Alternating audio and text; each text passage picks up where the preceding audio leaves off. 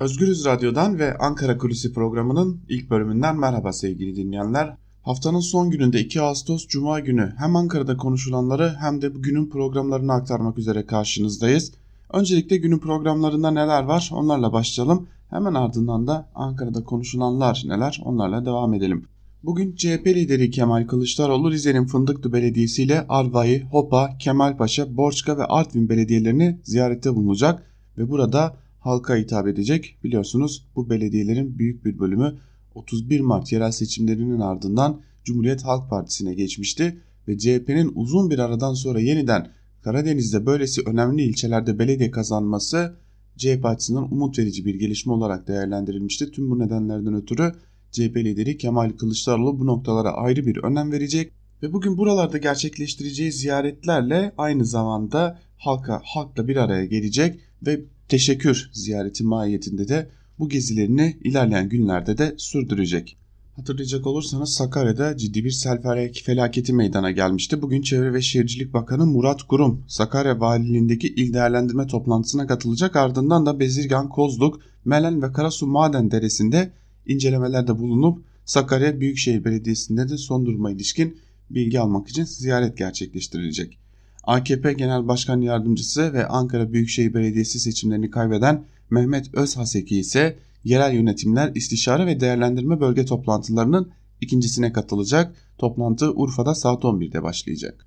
Malum Kurban Bayramı yaklaşıyor. Bugün Türkiye Ziraat Odaları Birliği Genel Başkanı Şemsi Bayraktar bu ilki kurban fiyatlarına ilişkinde bir basın toplantısı düzenleyecek. Basın toplantısı Ankara'da saat 10.30'da gerçekleştirilecek.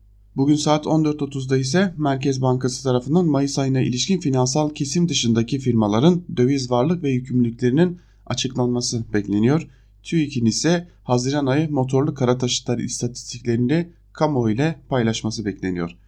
Ve tabii ki öte yandan Kazakistan'da, Nur Sultan'da Suriye ve garantörleri toplantısı devam edecek. İkinci ve son gün olacak bugün. Çeşitli görüşmeler gerçekleştirilecek. İkinci ve son günde bir ortak bildirinin yayınlanması bekleniyor. Gelişmeler var mı? Elbette ki var. İdlib için bir ateşkes söz konusu olabileceği belirtiliyor. Tam olarak netleştirilmiş olmasa da çeşitli şartlarla İdlib'de bir ateşkesin sağlanması ve bombardıman ile birlikte çatışmaların birazcık da olsa yavaşlaması bekleniyor. Tabi bu İdlib'deki ilk ateşkes değil. İdlib için nihai sonucun elbette ki düzenlenecek bir operasyon ile belirleneceği artık su götürmez bir gerçeklik. Öte yandan Halkların Demokratik Partisi'nin Merkez Yürütme Kurulu, Demokrasi İttifakı, Anayasa İttifakı ve yargı reformu gündemleriyle bugün Diyarbakır'da bir toplantı gerçekleştirilecek. HDP Merkez Yürütme Kurulu'nun gerçekleştireceği toplantıya eş genel başkan Sezai Temelli başkanlık edecek. MYK'nın gündeminde Demokrasi İttifakı, Anayasa İttifakı ve yargı reformu var. Aynı zamanda 1 Eylül Dünya Barış Günü dolayısıyla gerçekleştirilmesi planlanan bölge mitinglerinin de bu toplantıda planlanması ve kararlaştırılması bekleniyor. HDP'nin Diyarbakır'da düzenleyeceği MYK toplantısı ile. Gel gelelim Ankara'da nelerin konuşulduğuna. Dün en dikkat çekici çıkış elbette ki MHP lideri Devlet Bahçeli'nin de bir kongre sonrası MHP'de yaşanan kopuş ile birlikte ortaya çıkan İyi Parti'nin olağanüstü genel kurultayı gerçekleştirilecek. Bu olağanüstü genel kurultay gerçekleştirilmeden önce MHP lideri Devlet Bahçeli dikkat çeken bir çıkışa imza attı ve İyi Partililere dönün çağrısını yaptı. Buluşma yerimiz zillet değil millettir. Kucaklaşma zamanı gelmiştir. İyi Parti'nin olağanüstü kurultayına MHP ile bütünleşme ve birleşme, birleşme hamlesi Türkiye'nin gücüne güç katacak, yarım asırlık davamızı birlik ve dirlik içinde geleceğe taşıyacaktır dedi. Tabi bu çağrıya cevap gecikmedi. İyi Parti kendi sosyal medya hesabından paylaştığı videoyla Meral Akşener'in kahkahalar attığı bir videoyu paylaştı. Meral Akşener kendi şahsi Twitter hesabından ise Cumhurbaşkanı Erdoğan'ı etiketleyerek yine ne dedim bu adam bu arkadaşa şeklinde bir cümle kurdu. Tabi İyi Parti'nin yöneticilerinden de bu konuya tepkiler vardı. Şu an itibariyle MHP lideri Devlet Bahçeli'nin çıkışına olumlu bir cevap verilmiş gibi görünmüyor elbette ki. Ancak bu çıkışı farklı yorumlayanlar da var. AKP'nin eski milletvekillerinden Reha Çamuroğlu bu çıkışı erken seçimin işaret fişeği olarak değerlendirdi. Reha Çamuroğlu erken seçim çanları çalıyor dedi ve MHP lideri Devlet Bahçeli'nin bu çıkışının İyi Parti içerisinde çok da anlamsız görünmeyeceğini belirtti. Öte yandan Devlet Bahçeli'nin bu çıkışı yaparken özellikle İyi Parti içerisinde çeşitli görüşmeler gerçekleştirdiği fikrinde olanlar da var. Bu çıkışın sadece bir anlık bir çağrı olmadığını, bu çıkışa ilerleyen dönemlerde olumlu yanıt verecek isimlerin dahi ortaya çıkabileceğini dile getirenler de var. Elbette ki bunlar şu an itibariyle spekülasyon olarak dursa da özellikle AKP'nin eski milletvekili Reha Çamuroğlu'nun bu çıkışı erken seçim çağrısı olarak ve işaret fişeği olarak değerlendirmesi dikkate değer bir durum olarak önümüzde duruyor. Tabi Ankara'da bunun dışında da gelişmeler var. Özellikle ABD ile Türkiye arasında devam eden güvenli bölge pazarlıkları tekrar tıkanmış gibi görünüyor. Özellikle dün James Jeffrey'nin yaptığı açıklama çok dikkat çekiciydi. Jeffrey yaptığı açıklamada Türkiye son teklifimizi de reddetti dedi ve aynı zamanda Suriye Demokratik Güçlerinin IŞİD'le mücadelede ortaklarının olduğunu bir kez daha vurgu yaptı. Jeffrey bizimle birlikte savaşanların zarar görmemesi taahhüdümüz sürüyor dedi. Bu iki açıklama ardı ardına geldi ya bunlar dikkat çekiciydi. Özellikle güvenli bölge noktasında Türkiye'nin teklifi reddetmesi ve savaşanların zarar görmemesi tavrımız sürüyor şeklindeki çıkış Türkiye'nin kendi başına operasyon yapma söyleminin arkasında olduğunu ve bu operasyonun yakın bir zamanda gerçekleştirilmesi ihtimalinin giderek güçlenmesi nedeniyle ABD'nin son çağrısını yaptığı olarak yorumlanıyor. Özellikle de Suriye Demokratik Güçlerine yönelik bir operasyonun karşısında Amerika Birleşik Devletleri'nin tepkisel yaklaşacağı noktasında bir ortak fikir gelişmiş durumda ancak Türkiye'nin bu noktadaki kararlılığı da devam ediyor. İlerleyen günlerde Türkiye'nin bu operasyonla neleri hedeflediğini veya bu operasyonun gerçekten Amerika'ya rağmen gerçekleştirip gerçekleştirilmeyeceğini de çok yakında görmüş olacağız gibi görünüyor diyelim. Ve Ankara Kulisi'nin ilk bölümünü burada noktalayalım. Programımızın ikinci bölümünde gazete manşetleri ve günün öne çıkan yorumlarıyla sizlerle olacağız. Ankara Kulisi'nin ilk bölümünden şimdilik bu kadar ancak kısa bir aranın ardından sizlerleyiz. Özgür Radyo'dan ayrılmayın. Ankara Kulisi'nin ikinci bölümüyle tekrar merhaba sevgili dinleyenler. İkinci bölümde gazete manşetleri ve günün öne çıkan yorumlarıyla sizlerle olacağız. Ankara Kulisi'nin ikinci bölümüne Cumhuriyet Gazetesi ile başlıyoruz. Gazete bugün haramlik selamlık eğitim her yerde manşetiyle çıkmış. Ayrıntılarda ise şu cümlelere yer veriliyor.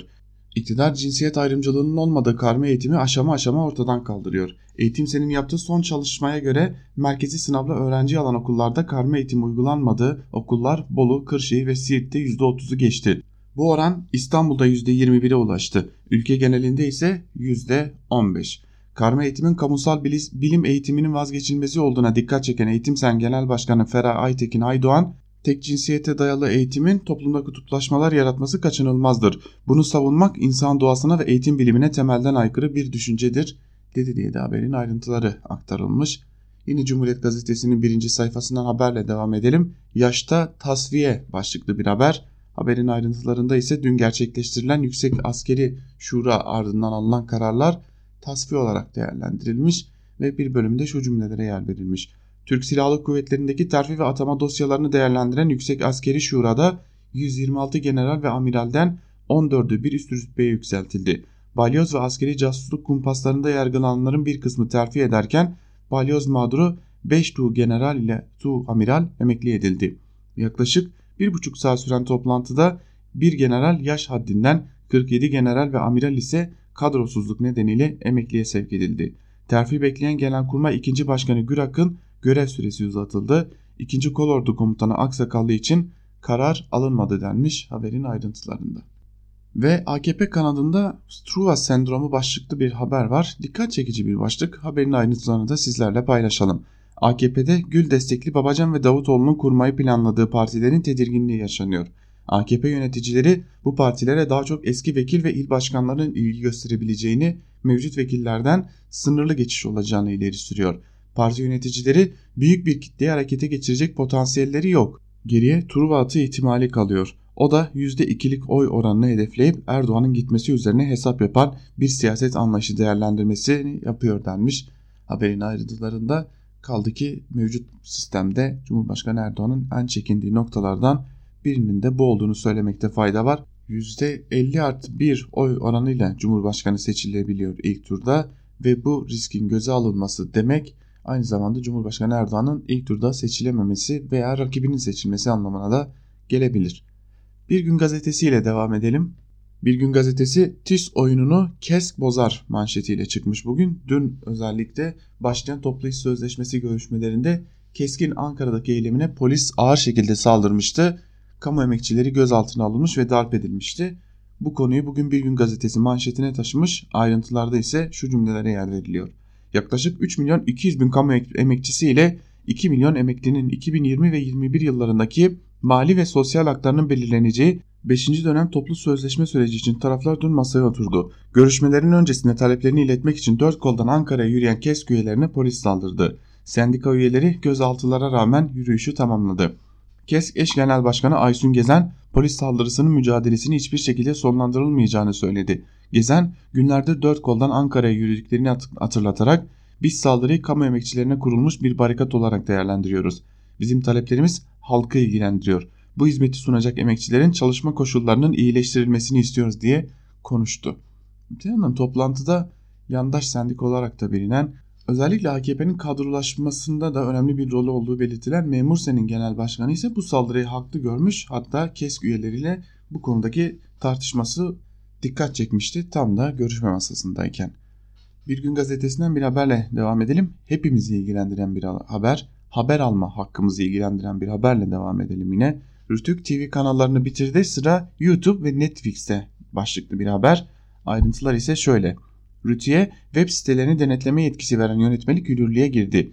İkisi geçici toplam 26 maddeden oluşan yönetmelik de internet ortamında düzenli olarak yapılan her türlü yayın, dizi, film, televizyonlardaki dizilerin internet üzerinde yapılan yayını ve bireysel TV ağları Rütük denetimine alındı.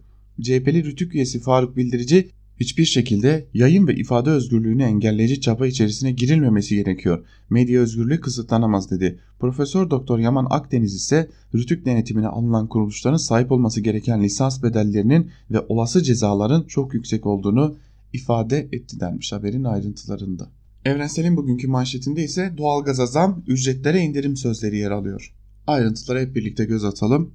Doğalgaza dünden itibaren geçerli olacak şekilde konutta %15, sanayide %14 oranında zam geldi. Temmuz'da da elektriğe aynı oranda zam yapılmıştı. Böylece Cumhurbaşkanı Erdoğan yerel seçimler öncesinde elektrik ve doğalgazda yılbaşından itibaren %10 indirim yapıyoruz diye müjdelediği indirimler fazlasıyla geri alınmış oldu deniyor haberin ayrıntılarında. Bir diğer haberle devam edelim. Kamuda ücretler asgari ücrete geriledi başlıklı bir haber. Ayrıntılarında ise şu cümlelere yer verilmiş. Kanun hükmünde kararname ile kadroya alınanlar dahil 500 bin aşkın kamu işçisinin gözü kamu sözleşmesinde. %5 artı 4 zam teklif eden hükümet bu teklifi 1 puanlık artışla 6 artı 4 yaptı. Kayseri, Kırşehir, Niğde, Adana, Bursa. Farklı sektör ve iş yerlerinde gazetemize konuşan işçiler enflasyon altında kalan zam dayatmasına ve ücretleri asgari ücrete çeken hükümete öfkeli denmiş haberin ayrıntılarında. Bir yanda %10'ları 20'leri gören zamlar bir yanda işçiye emekçiye gelen %6'lık 5'lik zam teklifleri gerçekten bu ülkede nasıl yaşayacak emekçiler akıl almıyor. Yeni Yaşam ile devam edelim. Yeni Yaşam sözünüzü tutun manşetiyle çıkmış. PKK lideri Abdullah Öcalan'la neredeyse 2 aydır görüşme gerçekleştirilmiyor. Avukatlarına dönüş yapılmıyor. Bu konuya ilişkin bir haber. Ayrıntılarda ise şu cümlelere yer veriliyor. Açlık grevleri sürerken Adalet Bakanı Abdülhamit Gül Mayıs ayında avukatların Abdullah Öcalan'la görüşmesinin önünde engel kalmadığını açıklamıştı. 18 Haziran'daki görüşmeden sonra ise Cumhurbaşkanı Erdoğan ve hükümetin fiili ortağı Devlet Bahçeli Öcalan'ın avukatlarıyla görüşebildiğini söylemişlerdi. Ancak bu tarihten sonra Öcalan'ın avukatlarının İmralı'ya gitmesine izin verilmedi. Avukatların başvuruları yanıtsız kaldı. Öcalan'ın avukatları Rezan Sarıca ve Cengiz Yürekli siyasi otoritenin taahhütlerini hatırlatarak şöyle dedi. Toplumun ve kamuoyunun siyasal otoritenin vermiş olduğu taahhütlere sahip çıkması için baskı oluşturması gerekiyor. Bizim başvuru yaptığımız ve cevap gelmeyen her süreç olumsuz, negatif bir süreçtir. Eski tarzın devam etmesidir. Öcalan'ın topluma seslenmesinin kanalı açık tutulmalı ve buna ciddi bir değer atfedilmeli denmiş. Haberin ayrıntılarında iki aydır PKK lideri Abdullah Öcalan'ın avukatları cevap alamıyor ve bu çağrıyı bugün Yeni Yaşam gazetesi de manşetine taşımış. Sayıştay'a göre Urfa'yı soymuşlar başlıklı haberle devam edelim. AKP'li belediyelerde yaşanan usulsüzlük ve borç batağı yine Sayıştay'ın raporuna yansıdı. AKP'li Urfa Belediyesi'ndeki usulsüzlükler Sayıştay'ın 2017 raporunda sıralandı. Sayıştay'a göre belediye 2017 yılında birçok taşınmazı ihalesiz bir şekilde belli şirketlere 20 yıllığına kiraladı. Bazı bağışları ise muhasebe kayıtlarına yansıtmadı. Ayrıca 250 milyon lirayı usulsüz borçlandı. Yine raporda halk otobüsü, dolmuş ve taksi hatlarının da mevzuata aykırı bir şekilde verildiği tespiti yapıldı. Belediyeye ait taşınmaz kira bedellerinin günün emsal ve raiç bedellerine yansıtılmadığı tespitine yer verilirken satışı yapılan taşınmazların kayıtlı değer yerine satış bedelleri üzerinden muhasebe kayıtlarından çıkarıldığı belirtildi. Raporda belediyeye ait bazı taşınmazların kamu kurum ve kuruluşlarının dışındaki dernek ve vakıflara tahsis edildiği tespit edildi. Bu dernek ve vakıfların isimleri ve kimler tarafından yönetildiği ise raporda yer almadı denmiş haberin ayrıntılarında. Koca Urfa Belediyesi herhalde artık soyulmuş soğana dönmüştür. Bu rapordaki ayrıntılara bakılacak olursa ileride bir gün bir muhalefet partisi Urfa'yı kazanırsa bu borçlar ortaya çıkacaktır. Sözcü gazetesiyle devam edelim. Sözcü gazetesi doğalgaza 14.97 zam memura %100 dayak manşetiyle çıkmış. Ayrıntılar ise şöyle. Her seçim dönemi kesenin ağzını açan iktidar son İstanbul seçiminde de doğalgaza %10 indirim vaadi vermişti. Seçimi kazanamayınca indirim hayal oldu. Üstelik %15 zam yapıldı.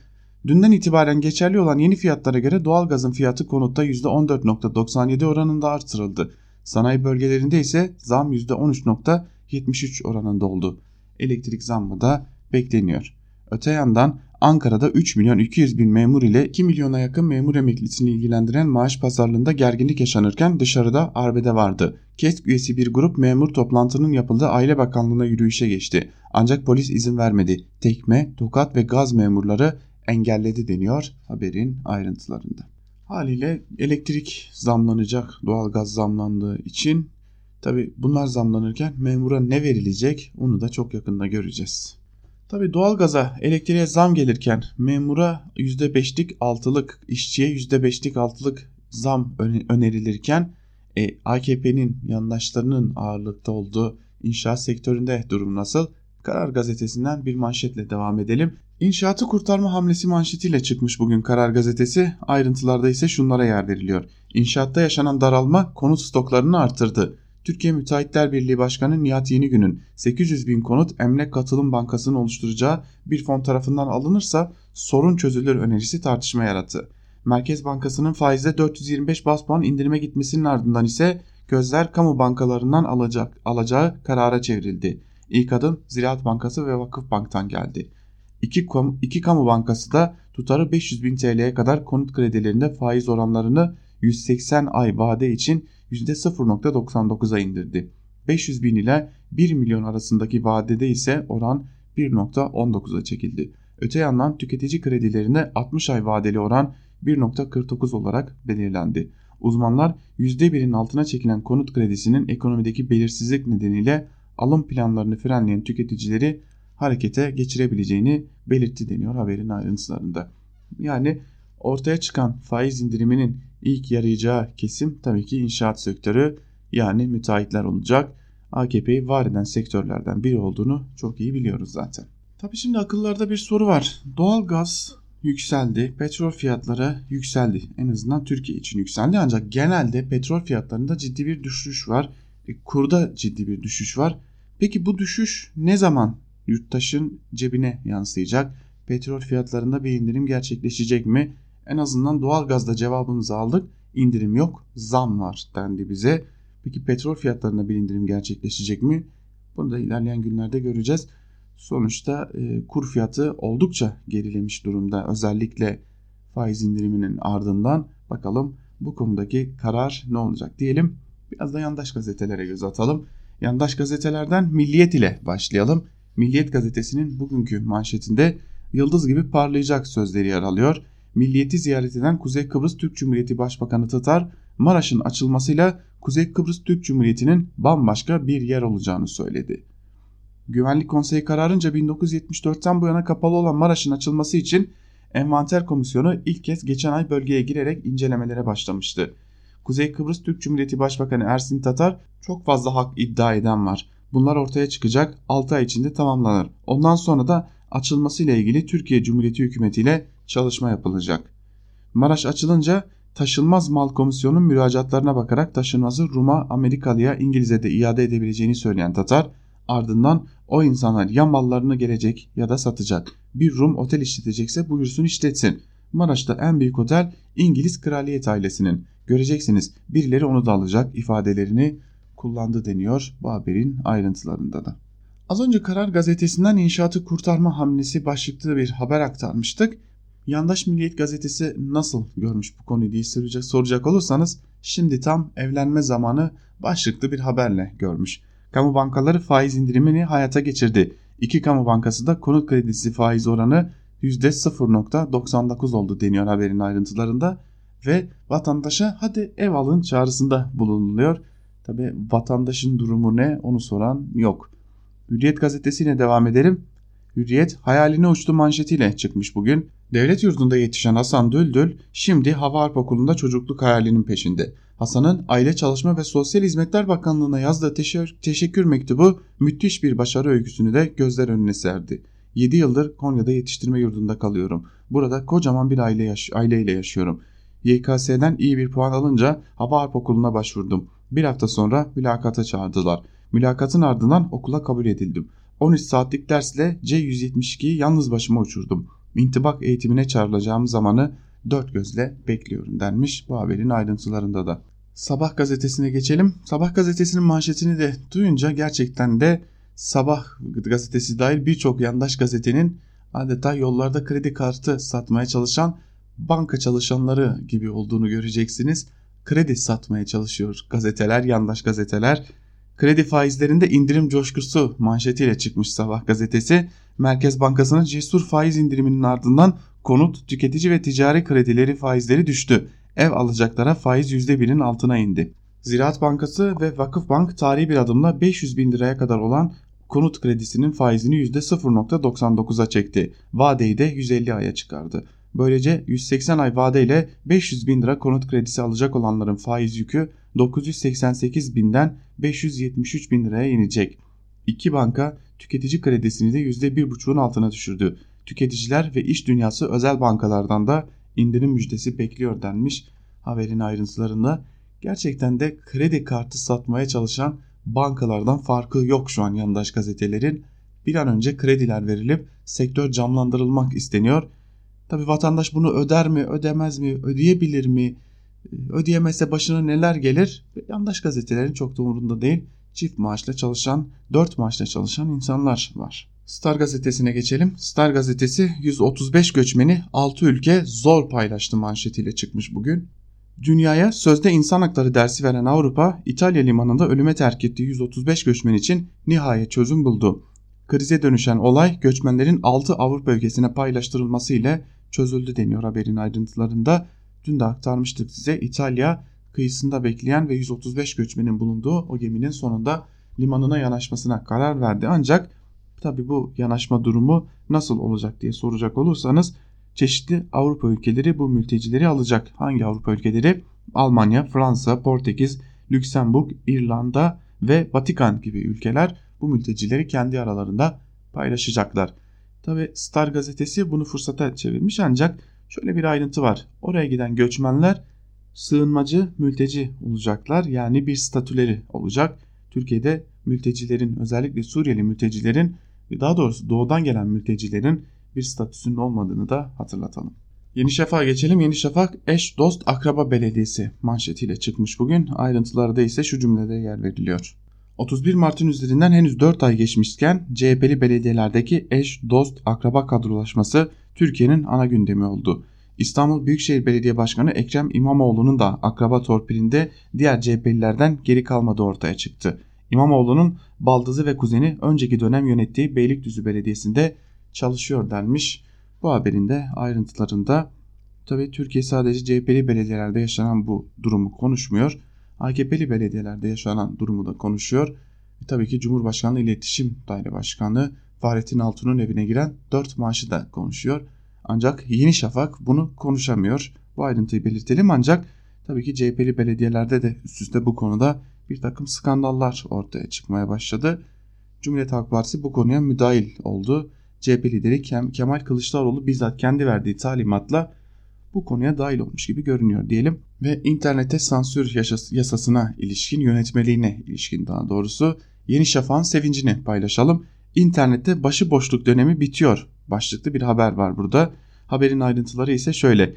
Eşcinselliği teşvik ettiği birçok filmi ve cinsellik şiddet üzerine kurduğu için eleştiri konusu olan internet yayın platformlarına denetim geliyor. Netflix, YouTube Premium ve Blue TV gibi popüler platformlar Rütük'ten lisans alamadan hizmet veremeyecek. İçerikler Rütük tarafından denetlenecek. Rütük çocukların ve gençlerin fiziksel, zihinsel ve ahlaki gelişimine verebilecek içeriklere ilişkin ebeveyn kontrolü sağlanması yönünde tedbirler alındığını açıkladı deniyor bu haberin ayrıntılarında. Tabi herkes üzülmedi ya da herkes tepki göstermedi bu karara. Bunlara sevinenler de var. Bunlara sevinenler arasında tabii ki Yeni Şafak bu, bu işin başında geliyor. Söz konusu sadece Netflix gibi platformlara kısıtlama gelmesi değil elbette. İşin çok daha önemli bir boyutu var ki internet üzerinden devam eden muhalif ya da tarafsız bağımsız yayınlar da artık denetim altında ve kısıtlanabilecek. Asıl Yeni Şafak'ı ve yandaşları sevindiren karar belki de bu. Akit'le devam edelim. Akit hangi millet adına bu kararı verdiniz manşetiyle çıkmış. Akit hala Anayasa Mahkemesi'ni barış için akademisyenler kararı nedeniyle hedef almaya devam ediyor. Haberin ayrıntılarında da şu cümlelere yer veriyor. Verdikleri kararlarda Türk milleti adına ifadesinde yer alan Anayasa Mahkemesi'nin verdiği kararda PKK'li hainler masum gösterildi. Anayasa Mahkemesi'nin ihanet bildirisini imza atan ve kendi milletini düşman gibi gören akademisyenleri haklı bulması hangi millet adına karar verdiler sorusunu sordurdu deniyor haberin ayrıntılarında. Akit'ten bir haber daha paylaşalım. Akit bugün zafer sarhoşluğu yaşıyor gibi görünüyor. Akit yazdı Rütükel koydu. Netflix artık denetimde başlıklı bir haber var. Ayrıntılarında Akit'in şu zafer cümleleri yer alıyor. Gazetemizin gündeme taşıyarak tehlikelerine dikkat çektiği internet üzerinden yayın yapan platformlar için yetkililer harekete geçti.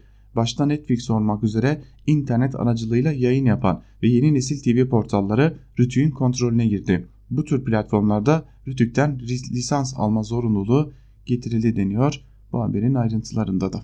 Tabi bir de sözde muhalif gibi görünenler vardı. Onlar da Netflix'e hedef almıştı. Sanırım onlar da Akit'in bu sevincini paylaşıyorlardır diyelim ve gazete manşetlerini burada noktalayalım.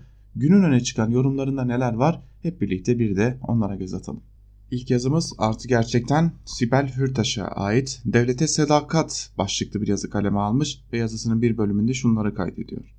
Nedir bu devlete sadakat? Yargı organları da karşı o yazısı yazan yüksek mahkeme üyeleri de devlete sadakat ifadesinin altını doldurmuyorlar. Başkanlık sistemiyle birlikte değerlendirdiğinizde devlete sadakati pekala iktidara sadakat olarak da yorumlayabilir miyiz? Devlete sadakat derken tam olarak nasıl bir somut olgu konuyor ve biz bu ölçüyü ne yapacağız? Ölçüsüz, muğlak, keyfiyete açık bu ifade yüksek mahkeme üyelerinin deyimiyle artık bir hukuk normu olarak çalışanlar rejimi değişikliğinin en önemli köşe taşı olabilir.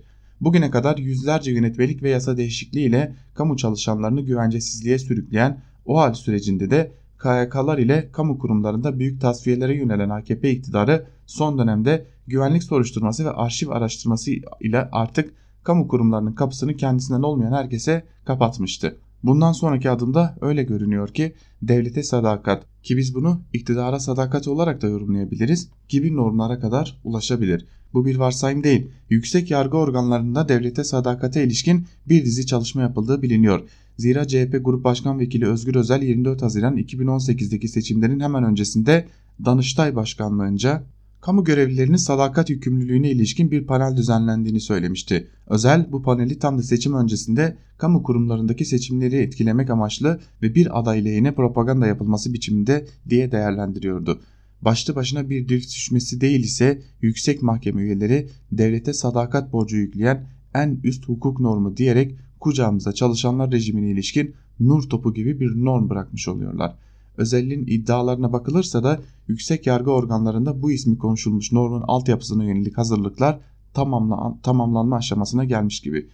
Üzerine 15 Temmuz yıl dönümlerinde ilginç bir şekilde hükümetlere yakın sendikaların birbiriyle yarışırcasına yaptığı açıklamaları da yanına koyunca önümüzdeki dönemin çalışanlar rejimi açısından devlete sadakat, iktidara sadakat üzerinden şekilleneceği yorumunu yapmak hiç de zor değil demiş Sibel Ürtaş yazısının bir bölümünde ve Türkiye'de çalışanlar rejiminin değiştirileceğini artık devlete ve daha doğrusu iktidara sadakat konusunun öne çıkacağını da ortaya koymuş yazısının bir bölümünde. Cumhuriyet Gazetesi'nden Zafer Arap Kirli ile devam edelim. Zafer Arap Kirli Etik ve Yasa başlıklı yazısının bir bölümünde şunları kaydediyor. Farkında mısınız? 10 yıllardır hep aynı şeyleri konuşuyoruz. Oğlunu, kızını, gelinini, damadını, yeğenini, anasını, danasını işe alan başkan haberlerinden söz ediyorum. Ama şimdi önemli bir farkla bugüne kadar merkezi iktidarın yanı sıra çok önemli büyük şehirler de dahil olmak üzere yerelde de makam koltukların çoğunluğunda oturan AK muktedirleri değil öteden beri AKP'nin yalan, dolan, talan, iltimas, zimmet, kayırmacılık, kollamacılık uygulamalarını eleştiren CHP'nin kendi elemanlarından gelen haberleri konuşuyoruz. İnsanlara bunların alayı aynı abi siyasetçi değil mi mührü eline geçirdi mi hemen yakınını kollamaya küpünü doldurmaya çalıp çırpmaya çalış başlıyor işte dedirten tatsız bir durum. CHP'nin hem yönetim olarak hem de tabanda tepkisi farklı oldu tabi. Ne olmuş yahu çalıyor ama çalışıyor hem o atamaları yaparken işi en iyi yapanı düşünmüş adam. Kardeşi iyi yapıyorsa o atanacak tabii ki gibi pişkin ve arsız bir karşılık bulmuyor ana muhalefetin tabanında. Bu densizliğe ve açık ahlaksızlığa tesevvül eden başkanlar derhal kararı geri almaya zorlanıyor. İyi güzel de mesele burada bitiyor mu? CHP Grup Başkan Vekili Sayın Özgür Özel'in görünürde hoş ve kulağa güzel gelen bir önerisine de tanık olduk. Vereceğimiz bir yasa teklifiyle birinci derecede yakınlarının tayinine engel olmayı düşünüyoruz. Bu mudur yani? Yasal zorunlulukla mı engel olunacak buna? Yol bu mu? CHP'nin onca kadrosunun içinden aday gösterip seçtiği ve bugüne kadar ki talan, vurgun ve kayırmacı düzene alternatif diye getirdiği insanları ancak yasa ile mi durdurabiliyorsunuz? Bu insanlar salt siyasi etik gereği sırf utanma arlanmaları olduğu için böyle bir terbiyesizlikten ve arsızlıktan geri duramıyor mu? Yani 31 Mart öncesinde binlerce kişi arasından en layığı diye aday gösterip seçtikleriniz bu mu? Bu mu 17 yıllık arsızlık döneminden çıkış alternatifi? Elini kolunu ancak yasa ile mi bağlayabiliyorsunuz bu adamların kadınların? Yazıklar olsun o zaman. Meselenin bir kanun değil bir ahlak sorunu, bir maya sorunu olduğunu anlatmaya ben sıkılıyorum. CHP lideri Sayın Kemal Kılıçdaroğlu'nun yıllardır savunduğu siyasi etik yasası son derece yerinde önerilerle dolu. Özellikle şeffaf ve hesap verilebilirlik konularında. Türkiye'nin gerçekten ihtiyacı olan bir anlayışın yerleşmesi için siyasi hayata hakim olmasını arzuladığımız ilkelerden söz ediyoruz. Ama önemli olan o kafanızdaki zihniyetin parti olarak ilkelerinizin ve o ilkelere bağlı uygulamasını da becerebilen kadrolarla donanmış olmanız değil mi diye soruyor Zafer Arapkirli de yazısının bir bölümünde. Bu tartışmaya ilişkin bir diğer yazıyla devam edelim. Habertürk'ten Muharrem Sarıkaya'nın yazısı. Etikte öncelik tartışması, norm mu, yasa mı başlıklı bir yazı kalemi almış Sarıkaya ve bir bölümünde şunları kaydetmiş. CHP'li bazı belediyelerin yakınlarını işe almasıyla ve AKP dahil diğerlerine de uzanan tartışma yeni bir boyuta ulaştı. CHP atak davranıp bir süredir üzerinde çalıştığı milletvekilleri ve belediye başkanlarına yönelik iki etik yasa teklifini Türkiye Büyük Millet Meclisi'ne sundu. AKP'de tekliflerine destek çağrısında bulundu. Hemen belirteyim şu aşamada AKP'de böyle bir hazırlık olmadığı gibi etik yasayı birinci önceliği haline getirme niyeti de yok. AKP'nin Grup Başkanı Naci Bostancı dünkü sohbetimizde konunun uzun yıllardır tartışıldığını anımsattı. Yasa çıkarılsa dahi etik normların her şekilde delinebileceğinin de altını çizen Bostancı iki belediye başkanı anlaşıp birbirlerinin yakınlarını işe alsa ne olacak sorusunu yöneltti. Önemli olanın kamuoyu denetimi olduğunun altını çizip ekledi. Belediye başkanlarına bu görevler oy vererek tevdi edildiği için kamuoyu ben sana hizmet etti diye oyumu, oyumla destek verdim. Sen başka yöne gidiyorsun diye uyarması etkili olur. Yasanın düşünülebileceği ancak her negatif gelişmede yeni bir yasaya yönelme durumunun kalmamasının doğruluğunun da sorgulanması gerektiği belirtildi. Bostancı sözlerini şöyle tamamladı. Yasadan önce normların pekiştirilmesi ve kamuoyunun da bu normları denetlemesiyle etkili olunur. AKP Grup Başkan Vekili Bülent Turan da geçmişte bu konunun birkaç kez ele alındığını anımsattı. Yeni bir çalışmalarının şu an için olmadığını açıkladı. Turan, etik kuralların, normların uygulanmasında sorun var. O sorunlu alanlarda adım atılmalı. Yasa değil, eyleme odaklanılmalı dedi. CHP ve İyi Parti ise yasa çıkarılması konusunda kararlı. CHP Grup Başkan Vekili Özgür Özel hem milletvekilleri hem de belediye başkanlarına yönelik etik yasalarını Türkiye Büyük Millet Meclisi'ne sunduklarını belirterek şunları söyledi. Her şey bir yana madem ABD vizesiz dolaşım öncelik haline getiriliyor o zaman Türkiye'nin de üyesi olup altına imza koyduğu Avrupa Konseyi Yolsuzluğa Karşı Devletler Grubu kararı uygulanmalı. Bu karar gereği üye ülkelerin 2017 sonuna kadar siyasi etik kurallarını yasallaştırması gerekiyordu. 2 yıl geçti. Özel, Cumhurbaşkanı Erdoğan'ın partisine verdiği bir talimatı da anımsattı. Vizesiz Avrupa için 5-6 madde kalmış. Onlardan biri de bu siyasi etik yasası. Parlamentoya getirerek kendilerine yardımcı oluyoruz dedi. Durum böyleyken Ekim'de Türkiye Büyük Millet Meclisi açıldıktan sonra birinci öncelikli konunun etik yasaları olmasını beklemek zor. Ayrıca unutulmamalı hükümet ve partiler son 20 yılda tam 10 kez hazırlanan etik yasalarını meclise getirdi. Siyasi partilerin etik yasasına ilişkin bakış açılarını ortaya koyan Muharrem Sarıkaya bu yasanın Ekim'de meclisten geçmesinin de çok zor olduğunun altını çizmiş. Şimdi bir de Anayasa Mahkemesi tartışmamız var. Hala sürüyor bu tartışma. Elif Çakır Karar Gazetesi'nde Anayasa Mahkemesi'ni eleştirelim ama başlıklı bir yazı kaleme almış ve bir bölümünde şunları kaydetmiş. Anayasa Mahkemesi'nin kararlarını iddialı bir şekilde eleştirmek için biraz hukuki formasyona sahip olmak gerekmez mi? Diyelim ki eleştirenler hukukçu değil. O zaman saygın hukukçuların görüşlerine başvurmaları gerekmez mi? Ben böyle olması gerektiğine inanıyorum. Bu bağlamda 1071 akademisyenin Anayasa Mahkemesi'nin kararını eleştirmenin ötesinde teröre meşruiyet kazandırmak gibi ağır ithamlarla suçlayan bildirisini görünce bildiriye imza atan akademisyenlerin kim olduğuna baktım. Elbette ki Anayasa Mahkemesi'ni teröre meşruiyet kazandırmak gibi ağır ithamlarla suçlayan 1071 akademisyen arasında ülkemizin saygın hukukçularının olacağına ihtimal vermiyordum ama araştırdım. Çünkü listedeki isimlerin akademik branşları belirtilmemişti. Ben de bunun üzerine 1071 ismi teker teker inceledim. Anayasa Mahkemesi'nin kararını protesto eden 1071 akademisyenimizin alanları neler peki? Bir kere şunu söyleyeyim ki bildirinin içeriğine bakmadan sadece 1071 akademisyenin imzalarına ve alanlarına bakan birisine bu isimler neyi protest, e, protesto etmiştir diye sorulsa şu cevaplar alınabilir. Galiba ilahiyatçı akademisyenler. Diyanet özelleşsin, devlet vatandaşın inancını tanımlamaya son versin diyerek bil bildiriye imza atmışlar. Çevre mühendisi ve akademisyenler ülkede üretim ve tüketim faaliyetlerinin insan sağlığına, refahına ve doğal dengeye zarar verdiği konusunda bir bildiri yayınlamışlar. Dahası radyo, televizyon, bahçe düzenleme, veterinerlik, edebiyat, bankacılık, sigortacılık, tekstil tasarımı, beden eğitimi ve spor bilimleri, konservatuar, teknoloji fakültesi, metalurji, ortaçağ, yakınçağ, cumhuriyet tarihi, hemşirelik, mühendislik gibi fakültelerde görev yapan öğretim görevlileri kendi alanlarıyla ilgili bir bildiriye imza atmış olabilir diye düşünülmesi mümkün. Ancak bu listeye göz atan birisinde bu bildirinin ya da protesto metninin hukukla alakalı bir şey olduğunu düşüncesi oluşamaz. Çünkü AYM kararını protesto eden 1071 akademisyen arasında sadece 15 hukukçu akademisyen var. Yani listede hukukçuların oranı %1.4. Bu 15 hukukçu akademisyen arasında ise anayasa uzmanı ve ceza hukukçusu olmadığının da altını çizelim. Listeyi incelerken şunları gördüm. 1071 akademisyenden 6'sı rektör ve liste içinde mükerrer isimler var. 15 hukukçu akademisyenden ikisi AKP milletvekili olmuş ya da milletvekili adayı olmuş. AKP'de ARGE'de görev yapmış bir hukukçu var. Ve yine hukukçu akademisyenlerden birisi hali hazırda bir sivil toplum kuruluşunun yöneticisi. 1071 ismin hepsi profesör veya doçent akademisyen değil. Aralarında doktor öğrencileri ve de araştırma görevlileri de var. 5-6 ismin kenarına soru işareti koydum çünkü bir hayli aradığım halde akademisyen olarak ismini eşleştiremedim. Eğitim görevlisi olarak çıkmıyor, öğretim görevlisi olarak çıkmıyor. Bu konuda ben tam bilgiye ulaşamamış da olabilirim. Bir hukuk dekanı bildiriyi imzalamış ancak aynı bölümdeki 18 hukukçu akademisyenden bildiriyi imzalayan olmamış. Elif Çakır da yazısında Anayasa Mahkemesi'ne karşı o bildiriyi 1071 akademisyen bildirisini imzalayan tabi son olarak 1064'e kadar düşmüştü. O bildiriyi imzalayan akademisyenlerin profilini ortaya koymuş. Bu konuya ilişkin bir yazı var ancak dikkat çeken bir noktadan gelen bir yazı Yeni Şafak gazetesinden. O bildiri hakkında karar yanlış mı başlıklı bir yazı Özlem Albayrak kaleme almış bu yazı ve bir bölümünde de şunları aktarıyor Albayrak. Hepimiz imzacı akademisyenleri kınadık ama işler bununla kalmadı.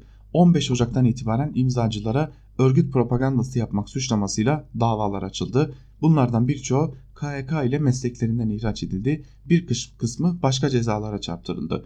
Ortada bir kabahat vardı. Bu doğru ama ceza kabahatle orantısız derecede ağırdı. O dönem İstanbul Üniversitesi Hukuk Fakültesi Dekanı Profesör Doktor Adem Sözer'in dediği gibi her devlet terör olayları olurken bu tür tek yönlü ve devleti katliamla suçlayan bildiriyi araştırıp soruşturur.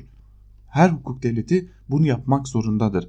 Ancak sırf bildiriye imza attı diye öğretim üyelerinin gözaltına alınması, yakalanması gibi tedbirlere başvurulması ölçüsüz olur.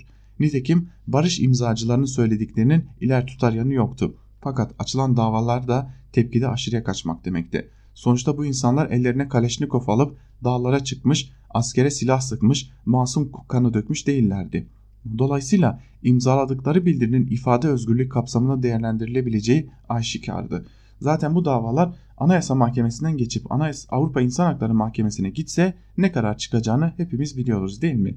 Bugünlerde herkes kullandığı çifte oyla imzacı akademisyenlere hak ihlali yaptığı yönünde karar çıkmasını sağlayan AYM Başkanı Zühtü Aslan'a demediğini bırakmıyor. Karara tepkiler o düzeyde ki birkaç gün önce 1071 akademisyen AYM kararına karşı bir bildiri de yayınladı. Bildiride terörle mücadele ettiği için devleti suçlayan açıklamalar yapmak dünyanın hiçbir ülkesinde ifade özgürlüğü olarak değerlendirilemez denildi. Oysa kendilerine barış imzacıları diyen o akademisyenlerin bildirisi bizim hoşumuza gitmese de terör desteği olarak değil şiddetle ilgili endişelerin ifade edilmesi olarak da değerlendirilebilirdi. Anayasa Mahkemesi üyelerinin o davalar hakkında hak ihlali kararı vermesi de o bildirideki ifadeleri onayladıkları anlamına gelmez. Tıpkı bu yazıyı yazan benim bildiriyi haklı, gerekli, adaletli, tarafsız bulmadığım gibi. Sözün özü artık teröre destek vermekle düşüncesini ifade etmek arasındaki farkı görmenin zamanı gelmiş gibi gözüküyor. Ne dersiniz diye de bitirmiş Özlem Albayrak Yeni Şafak'taki yazısını. Sabah gazetesinden Mehmet Parlas'la devam edelim. Faizi düşüren ve yollar yapan AKP kendini sansürcü söylemine mi teslim edecek? Başlıklı bir yazı kaleme almış. Kısa bir yazı o yazının kısa bir bölümünü sizlerle paylaşalım. Olağanüstü güzel haberler arasında AKP iktidarı hedefine doğru ilerliyor. Önce İstanbul-İzmir arasındaki otoyolun açılış haberi var gündemde. Bu arada düşen faizler sonunda mesken kredilerine de yansıdı. Ziraat Bankası ve Vakıfbank konut kredi faizini 180 ay vade için %0.99'a çekti. Demek ki durgunluk içindeki konut sektörüne müthiş bir hareketlilik gelecektir. Bu tür güzel haberler arasında Rütü'ye interneti denetleme yetkisi veren yönetmelik maddesine ilişkin haberler gündeme taş gibi düşmedi mi? Bu kadar başarılı icraata damga vuran AKP iktidarı gerçekten Rütü'nün mesela Netflix'i veya YouTube'u sansürlemesinde de mimar mı olacak? İstanbul Belediye Başkanı seçiminin şokunu icraatle ve milletle kucaklaşarak aşmak varken AKP kendisini sosyal medyadaki sansürcülük hortluyor içerikli gündeme teslim mi edecek? Mehmet Barlas'ın yazısının ilgili bölümü bu kadar. Eleştirebilme düzeyi bu kadar konuya ilişkin yazısında. Bu konu yandaş yazarların ilgisini çekmiş gibi görünüyor. Yine yandaş yazarlardan Sabah gazetesinden Melih Altınok'ta aranızda dizi izleyip ahlakı bozulan var mı diye sormuş yazısının başlığında ve bir bölümünde şunları aktarmış. Yıllar içindeki uygulamalarla öyle absürt bir ortam oluştu ki gündelik hayatta bireyin tercihine bağlı olan serbestliklerin ekranda gösterilmesi yasak. Buna karşın yapılması kanunla yasaklanan fiiller televizyonlarda serbest. Örneğin bir sokak röportajında kadraja elinizde bir şişesiyle bir vatandaş girdiyse vay halinize. Üstelik yalnızca bugün değil tarihte bu gerçek hayatta çelişen uygulamalardan nasibini alıyor. Dün konuyu sosyal medyada tartışırken Kaçkar TV'den Adnan Onay'ın verdiği bir örneği sizlerle ve ilgililerle paylaşayım. 1930'ların siyah beyaz cumhuriyet belgeselinde Atatürk'ün elindeki saniyelik sigara görüntüsünü mozaiklemedik diye yerel televizyonumuza 75 bin lira ceza kestirdik. Ne var ki cinayet, taciz ya da işkence dizilerde, programlarda, haberlerde gırla gidiyor. Tabelaları, markaları mozaikleme zorunluluğundan ötürü sokak röportajları yayınlamaya çekinen bir televizyoncu olarak ekleyeceğim çok şey var ama burada keselim. Esas, esas meseleye gelelim. Şimdi Rütük başka bir ülkede benzerine kolay kolay şahit olmayacağımız bu mantığı, manzarayı internette de hakim kılmak istiyor öyle mi? Üstelik söz konusu mecralar para verilip üye olunarak izlenen kapalı platformlar olduğu halde. Geçtiğimiz günlerde karardan Akif Beki de bir örnek üzerinden Netflix türü platformların özgürlük sınırlarını tarif etmeye çalışırken Akit gazetesine hak vermek zorunda kaldığını söylüyordu. Tartışma sorunlu kabuller sakat ön yargı ve komplolar üzerinden yürüyor diye eşcinselliğin hem de gözümüze sokarak özendirilmesi de mi tasvip edilecek? Bu mudur beklenen? O halde başlıktaki soruyu kendisine de sorayım. Çocukken ya da bugünlerde izledikten sonra ahlaksızlığa özendiğin bir dizi oldu mu Akif? Peşinen söyleyeyim. Benim bozulmaz ama başkasının bozulabilir türünden kaçamak cevapları kabul etmiyorum ona göre. Öyle ya başkalarını en çok kendimizden bilmiyor muyuz demiş Melih Altınok'ta yazısında iktidar cenahından ve iktidarın yandaş gazetecilerinden ilginç itirazlar geliyor Rütü'nün yönetmeliğine. Ahmet Hakan da bu konuda Hürriyet gazetesinde bir yazı kaleme almış. Netflix falan yetişkinlerin bir tercihidir karışmayın demiş yazısının başında ve bir bölümünde de yazısını şunları kaydetmiş. Netflix türü zamazingolara üye olmak için çabalamak gerekir. Yetmez, ücret ödemek gerekir. Çoluk çocuk var, sosyal yapı var, aile var, psikoloji var, toplumsal yapı var tarzı gerekçelerle. Herkesin her an kolayca ulaşılabilir olduğu TV kanallarının denetlenmesine, kısıtlanmasına diyecek bir söz yoktur. İsteyen izler, istemeyen izlemez sözü herkese açık TV kanalları söz konusu olduğunda öyle kolayca sınırılacak bir liman olamaz. Ama Netflix türü zamazingoların durumu farklıdır. Bunlar açısından durum şudur. Üye olup parasını vererek tercih eden izler. Üye olup parasını vermeyenin ruhu bile duymaz. Dikkat buradaki anahtar sözcük tercih sözcüğüdür. Üstelik de bu zamazingoların çocukların ulaşımını engelleyici teknik olanakları da vardır. İşte tüm bu nedenlerle Netflix ve benzerlerine getirilen her türlü denetim kısıtlama filan aslında sosyal, psikolojik, toplumsal hiçbir haklı gerekçem yok ama sırf senin rahatını kaçırmak, keyfini bozmak için müdahale ediyorum demekten başka bir şey değildir demiş Ahmet Hakan'da yazısının bir bölümünde. Ancak burada bir noktayı kaçırıyoruz. Sadece Netflix gibi bir noktaya odaklanırsak aslında Türkiye'de yabancı ve daha çok da bağımsız medya kuruluşlarının yabancı medya kuruluşları dışında da bu kuruluşların ya da kendilerince YouTube kanalları üzerinden ya da çeşitli platformlar üzerinden canlı yayınlar yaparak izleyicilerine gerçeği aktarmak isteyen habercilerin, gazetecilerin platformlarına yasaklar getirilecek. Bence sorunun özü burada. Netflix'e belki bir yasak getirilmeyecek ancak peki lisans alma zorunluluğu getirilir ise YouTube televizyonlarına ya da internet televizyonlarına bu işin sonu ne olacak? Sanırım gazeteciler biraz da Netflix konusu dışında gazeteciliğin nefes alacağı son alanlardan biri olan internetin böylesi bir kısıtlamaya tabi tutulmasının sonuçlarının ne olacağını da konuşmalı. Son olarak Evrensel Gazetesi'nden İhsan Çaralan'ın bu galoşlu yazı hükümetin tarım politikasının eleştiri yazısı değildir başlıklı yazısıyla devam edelim. Geleneksel hasat bayramına katılan Erdoğan'ın dizlerine kadar galoş giymesi ve yaptığı konuşma siyasette ve medyada tartışmalara yol açtı. Görüntünün de ötesinde yaptığı konuşmada eskiden buralarda biçer döver mi vardı, traktör mü vardı diyerek halkın hafızasıyla alay eden yok artık dedirtecek laflar da etti Erdoğan. Peki Erdoğan Atatürk'ün Atatürk Orman Çiftliği'nde Cumhuriyet'in ilk yıllarında çekilen o ünlü fotoğrafını bilmez mi? En azından ders kitaplarında görmemiş mi? Bu sorunun yanıtı evetse Erdoğan gerçekleri ters yüz etmektedir. Yok eğer bu sorunun yanıtı hayırsa Erbakan'ın onu bir zamanlar söylediği gibi Erdoğan dersten kaçtığı için bu fotoğrafı görmemiştir. Ama Erdoğan çıkıp sözlerin medya tarafından çarptırılmıştır. Ben traktör derken elektrikli traktörü kastetmiştim de diyebilir.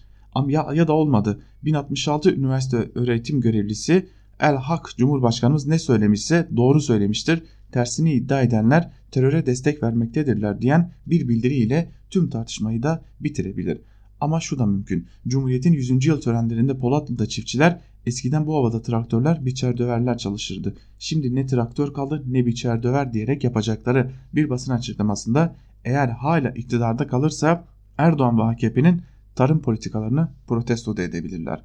Hem de Erdoğan'ın gal galoşlu fotoğrafını protesto ettikleri bir pankartla demiş İhsan Çaralan yazısının bir bölümünde ve tarım politikalarını tarım politikalarını eleştirmeden eleştirmenin de mümkün olduğunu göstermiş diyelim ve Çaralan'ın bu yazısıyla birlikte Ankara kulisini burada noktalayalım. Noktalarken küçük bir hatırlatmada bulunalım. Bugün Cuma günü ve bugün Özgürüz Radyo'da Ayşe Hür ile Tarihin Öteki Yüzü programının günü. Kaçırmamanızı da tavsiye edeceğimiz bir program var bugün yine. Ayşe Hür bugün yine tarihin öteki yüzüne Özgürüz Radyo'da göz atacak. Ve bugün saat 18'de haber bültenimizin hemen ardından ise Zübeyde Sarı'nın hazırlayıp sunduğu mercek programı sizlerle olacak. Ancak biz programımızı kapatırken sözü Can Dündar'a ve Özgür Yorum'a bırakıyoruz. Bizden şimdilik bu kadar. Haftaya tekrar görüşmek dileğiyle. Hoşçakalın.